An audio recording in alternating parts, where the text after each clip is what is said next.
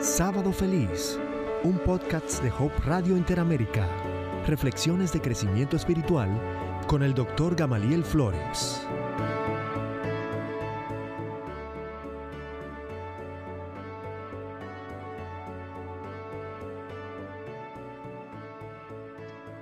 En su libro Moments for Friends, un pequeño libro escrito por Robert Strand, él cuenta una historia que simplemente es conmovedora.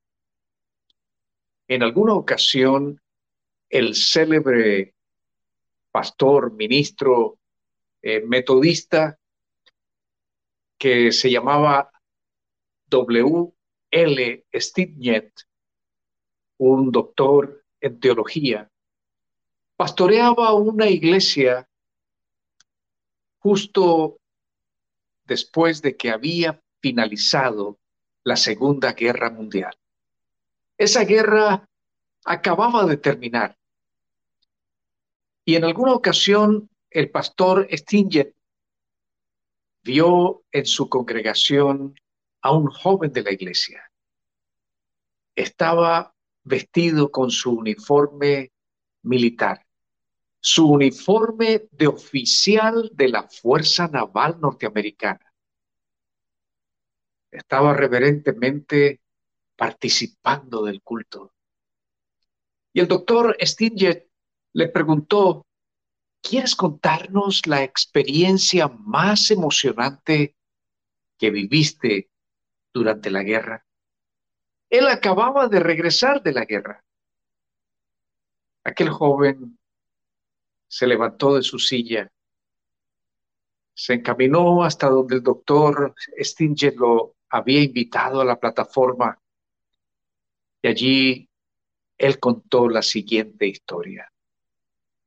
Estábamos cruzando con nuestro enorme barco del cual yo era oficial. Trasladábamos en ese momento diez mil soldados en ese barco. Por supuesto, era un blanco apetitoso para las fuerzas enemigas. Y empezamos a cruzar un lugar en el mar donde sabíamos que había submarinos lobos de los nazis. Llegó la oscuridad de la noche. Muy temprano en la mañana yo me levanté, aunque no era todavía mi turno, pero me sentía intranquilo, me sentía nervioso, así que subí al puente y allí estaba el capitán. El capitán estaba al tanto de que todo funcionase de la mejor forma, que las máquinas estuviesen trabajando a toda su potencia, que el barco tuviese todos los recursos para afrontar una batalla si es que ocurría. El capitán se veía también intranquilo. Y tanto aquel joven oficial como el capitán de pronto vieron algo que les heló la sangre. Sí, los reflectores mezclados con las primeras luces del alba permitían ver la cresta que elevaba un torpedo que raudo se dirigía hacia el barco. Habían apuntado perfectamente aquel torpedo. Ellos podían precisar que el lugar de impacto sería el centro del barco. Aquello haría que ese barco se rompiese en dos y difícilmente habría muchos sobrevivientes, diez mil hombres. Nuestro joven oficial sentía la carga de la responsabilidad de cuidar de esos diez mil soldados. El capitán, ni se diga, era el responsable de toda la operación. Al ver aquello, el capitán dio órdenes muy precisas. Todos debían ocupar sus puestos de batalla, sus puestos de combate.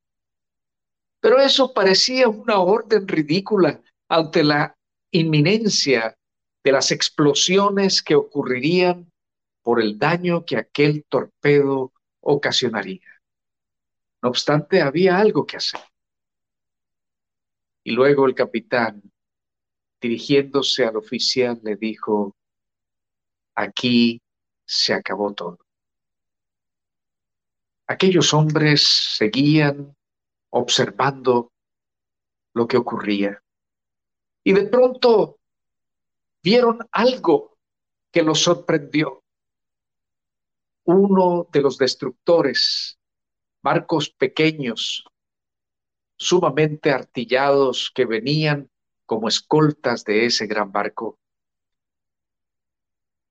se interpuso entre el torpedo y el barco. Por los sobrevivientes supieron que el joven oficial, que era el capitán de aquel pequeño destructor, ordenó máquinas a toda velocidad, timón al frente. Él sabía lo que estaba haciendo. Sabía que se interpondría entre el barco grande y el torpedo. Y efectivamente, aquellos dos hombres desde el puente observaron cómo aquel barco más pequeño fue impactado se rompió en dos y les fue posible salvar a unos pocos de los marineros que allí iban. Entre los que murieron por causa de aquel impacto estaba el capitán del pequeño barco que había dado la orden de avanzar. El oficial culminó su relato diciendo, esa fue la experiencia más impactante que viví en los tiempos de guerra. Y quiero decir, pastor, que aquel joven, aquel joven capitán, aquel oficial que estaba comandando, comandando ese barco, era mi mejor amigo. Qué extraordinario. Alguien a sabiendas de que sus acciones le traerían la muerte, tenía el valor para actuar en favor del interés de muchas personas.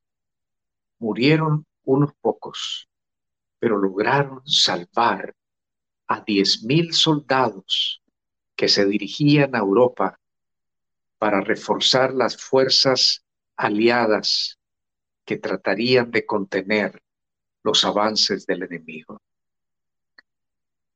Alguien escribió la siguiente frase, las acciones y no las palabras son las pruebas del verdadero amor. Voy a repetir esa, esa frase. Las acciones y no las palabras son las pruebas del verdadero amor. Pero saben, hay una historia de mayor heroísmo, una historia que hace que todas estas historias que nos conmueven por el arrojo humano, por el amor de algunas personas que emprenden acciones heroicas, se empequeñezcan. Y es el amor de Dios.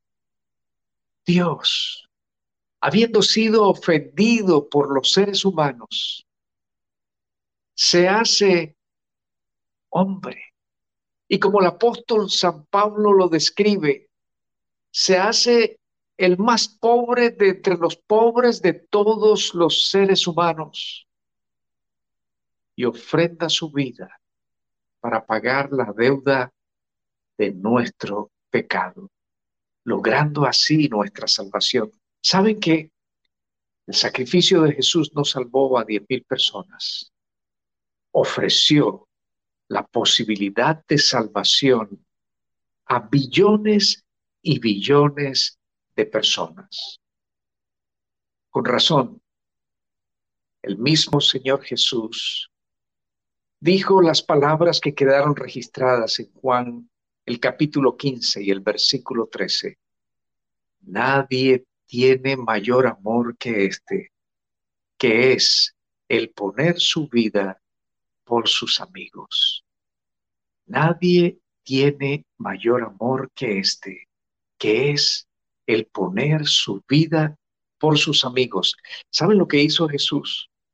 Siendo nosotros los enemigos de Dios, nos llamó amigos y dio su vida por nosotros. Mayor amor, imposible. Mayor entrega, no la hay. Mayor oportunidad, simplemente no existe. Pero todo eso nos fue dado en Jesús por su extraordinario amor por su extraordinaria valentía y disposición a actuar en nuestro favor. Y ahora, mis amigos, llegó nuestro momento favorito. Unirnos en gratitud a Dios y unirnos también en plegarias por nuestras necesidades y las necesidades de aquellos que amamos, que conocemos traer nuestras preocupaciones delante de Dios. Recuerda que tenemos unas claves para dar nuestro testimonio. Si Dios contestó tu oración en esta semana, escribe sí y cuéntanos desde dónde nos estás sintonizando. Si el Señor te dio una bendición, así haya sido muy pequeñita, minúscula, pero tú la reconociste. Escribe gracias y también dinos desde dónde nos estás escribiendo como receptor o receptora de esa bendición. Yo quiero decirte que, que yo puedo decir sí, porque el Señor contestó tantas oraciones, no una sola, muchísimas oraciones en mi favor y en favor de mi familia. Y el Señor me dio muchas bendiciones, por lo cual puedo decir también gracias. Vamos a ver quién es la primera persona que nuestra productora logra traer a la pantalla.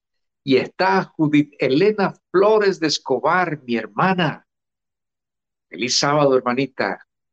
Y ella nos dice, feliz sábado, el Señor esté con cada uno y escribe un entusiasta sí y también gracias a Dios.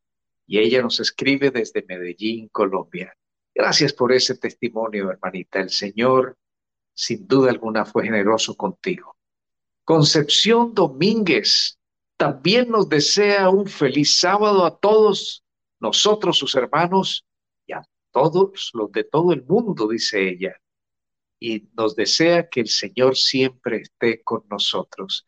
Gracias Concepción por tan hermoso deseo. Ofelia Mejía Ocampo también nos desea un santo sábado feliz. A todo el pueblo de Dios nos desea bendiciones y nos saluda desde Cali, Colombia. Muchas gracias, Orfilia Mejía Ocampo.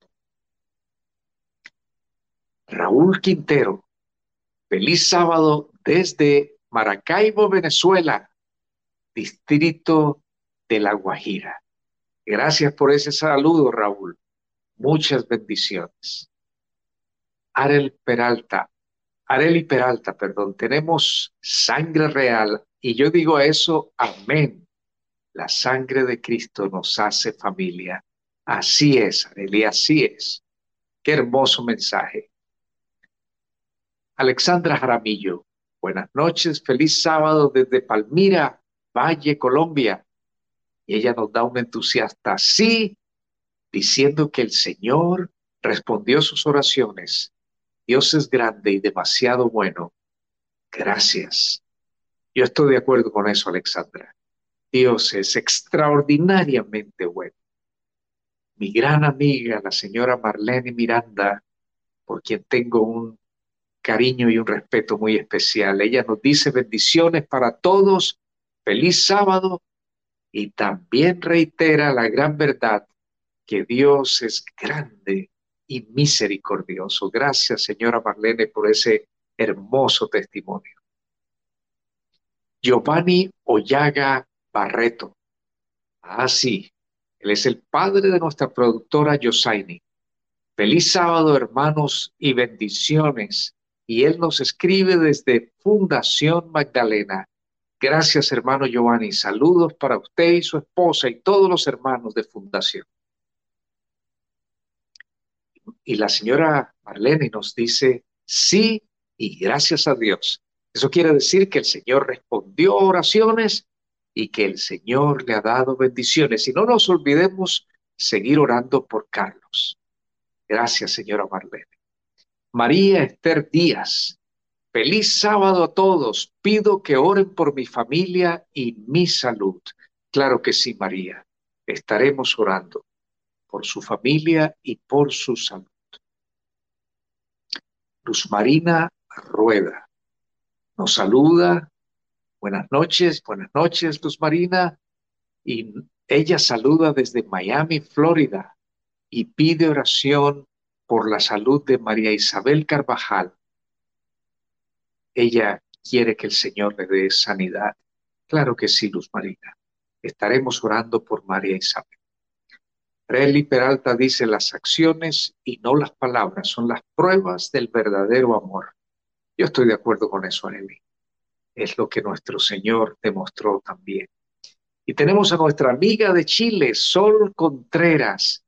Ella nos saluda y pide que sigamos orando por Pedro Augurto. Él tiene problemas de adicción y también ella nos pide que oremos por ella misma. Sol, estaremos orando por ti, por Pedro. Personalmente he estado orando por ustedes. Orfilia Mejía Ocampo, ella da gracias a Dios por todas las bendiciones recibidas durante la semana que acaba de pasar. Ah, sí, yo me uno a esa gratitud. Cuántas bendiciones, cuántas bendiciones. Mi amigo Sayir Gutiérrez Vega, él dice, amén, sí, amén, Señor Jesús. Y nos escribe desde Cincelejo, Sayir, mi saludo para ti y tu hermosa familia. Él recibió respuesta a sus oraciones según su testimonio. Vamos a eh, ha sido un tiempo muy grato leyendo sus testimonios y sus solicitudes. Vamos a tomar quizás tres más eh, y vamos a, a orar. Leda González Aguilera, orar para que Cristina Alvarado llegue a los pies de Jesús. Qué importante oración. Claro que sí nos uniremos, Leda. Loren Salvador Aguirre nos escribe desde Panamá y él dice, sí, eso quiere decir que recibió respuesta a sus oraciones y nos saluda a todos y nos desea un sábado muy feliz. Gracias, Loren. Álvaro nos dice, sí y gracias, mi gran Dios.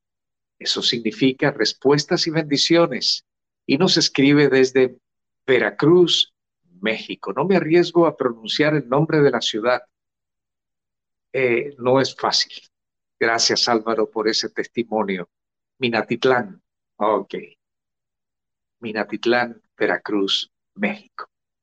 Bueno, qué hermoso. Quiero decirles que me siento refrigerado por dos cosas. Sus hermosos testimonios y la confianza que ustedes demuestran al traer sus oraciones al Señor Jesús. Y escúchenme, el Señor nunca nos deja chasqueados. Las cosas no ocurren necesariamente como nosotros queremos, pero el Señor siempre nos da lo mejor. Muchas cosas no las vamos a entender de este lado de la eternidad, pero algún día, como hijos del Rey, en nuestro palacio celestial, las entenderemos. Sábado feliz. Gracias por escuchar este podcast. Encuentra más recursos en el portal hopechannelinteramerica.org.